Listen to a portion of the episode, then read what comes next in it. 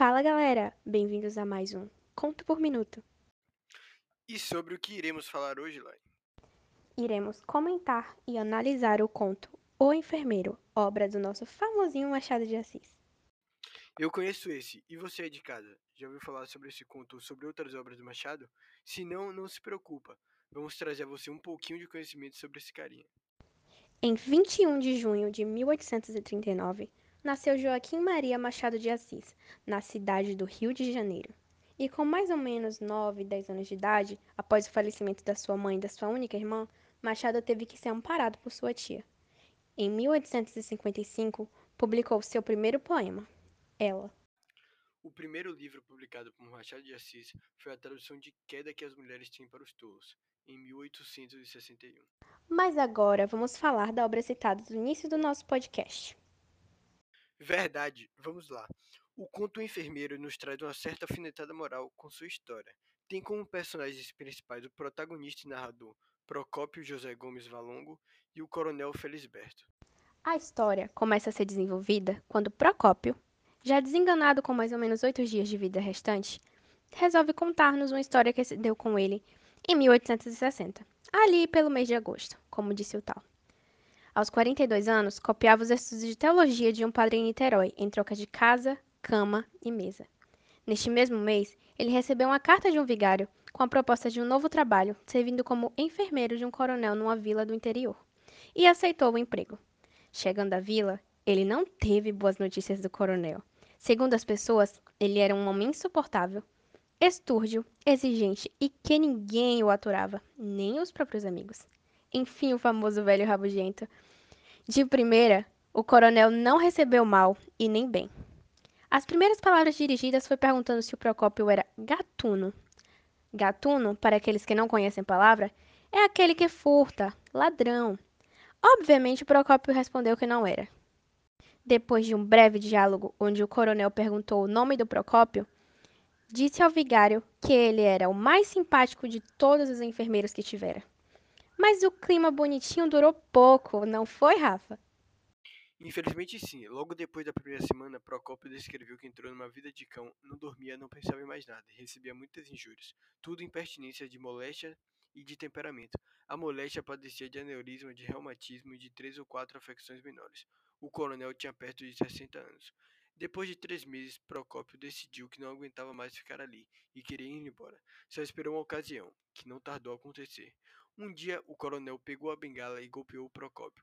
Logo depois, ele foi arrumar suas malas para ir embora. Porém, o velho insistiu tanto para que ele ficasse que ele acabou cedendo. Depois disso, ele parou com os golpes de bengala, mas as ofensas e injúrias continuaram ainda piores. O coronel não tinha parentes, ou seja, só restava o Procópio, a sós com ele aguentando tudo isso.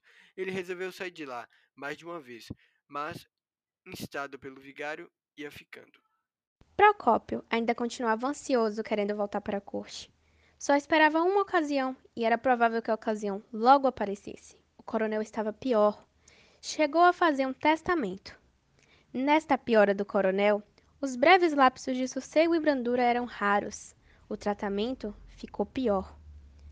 Procópio, a essa altura, já tinha perdido toda a sua piedade pelo doente. Já estava com muito ódio e aversão de toda a situação. No início de agosto, ele resolveu definitivamente sair. O coronel e o médico entenderam, mas pediram que ele ficasse mais um pouco. Então ele concedeu um mês. No final deste prazo, iria embora. O vigário ficou encarregado de procurar um novo substituto para o enfermeiro. Na noite de 24 de agosto, o coronel teve um acesso de raiva e disse ao Procópio muitas palavras ruins. O ameaçou de um tiro e acabou atirando-lhe um prato de mingau, que tinha achado frio. O prato foi cair na parede, onde se fez em pedaços. Resmungou ainda por muito tempo e finalmente, às 11 horas, caiu no sono.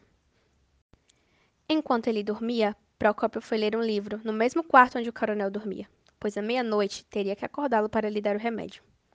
Logo depois de ler algumas páginas, Procópio também acabou caindo no sono. Um momento acordou assustado aos gritos do coronel. E o mesmo, que parecia estar delirando, continuou a gritar e acabou por lançar a mão da moringa e arremessá-la contra Procópio. Ele não teve tempo de desviar. a moringa bateu na sua face esquerda. E ele diz que sentiu tanta dor que não viu mais nada. Se atirou ao doente, pôs as mãos no pescoço, lutou e esganou o coronel.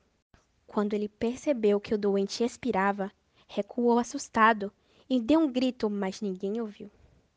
Ele sacudiu o coronel para tentar chamá-lo à vida, mas era tarde demais. O aneurisma se arrebentou e o coronel morreu. Ele não conseguiu ficar no quarto. Saiu pela sala e durante duas horas não ousou voltar. Durante esse tempo, ele não sabe explicar direito o que se passou com ele. Foram muitos delírios, vozes, vultos. Os gritos do coronel ainda soavam na sua cabeça. Ele estava atordoado. Ele colava a orelha à porta do quarto, na esperança de ouvir qualquer coisa que significasse vida e eu trouxesse paz à consciência. Mas nada aconteceu.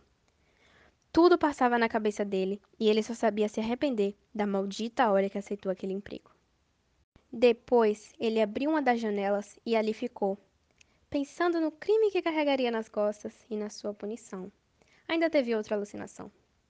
Antes de amanhecer, curou a contusão no rosto e mergulhou-se em pensamentos de culpa, de fuga, confissão. Queria desaparecer com os vestígios e coisas do tipo. Ele foi até a cama, viu o cadáver com os olhos arregalados, a boca aberta, e também viu no pescoço o sinal das suas unhas. Abotoou alto a camisa, chegou ao queixo a ponta do lençol, e em seguida chamou um escravo e avisou ao mesmo que o coronel amanheceu morto. Também mandou recado ao vigário e ao médico.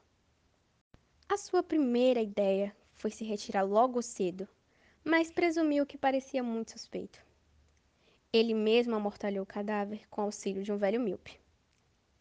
Não saiu de perto do caixão momento algum, pois estava muito desconfiado e tinha medo de que alguém descobrisse algo. E o resto do tempo foi assim, paranoias e mais paranoias. Quando tudo acabou e alguns dias se passaram, ele diminuía sua culpa fazendo muitos elogios ao morto, querendo se convencer de algo. Chegou até a fazer uma missa ao finado. Sete dias depois de chegar ao Rio de Janeiro, recebeu a carta do vigário, dizendo-lhe que foi achado o testamento do coronel e que ele era o herdeiro universal. Ele chegou até a desconfiar que era uma cilada, mas logo presumiu que haveria muitos outros meios de o pegar se o crime tivesse realmente sido descoberto. Ele pensou em recusar a herança, mas também achou que se recusasse pareceria suspeito. Paranoico? Sim, mas também, né? O que é que a culpa por algo tão tenebroso não faria com a mente de alguém? No final, ele aceitou a herança, com uma condição: a de doá-la. Achou que esse seria um modo de resgatar o crime por um ato de virtude.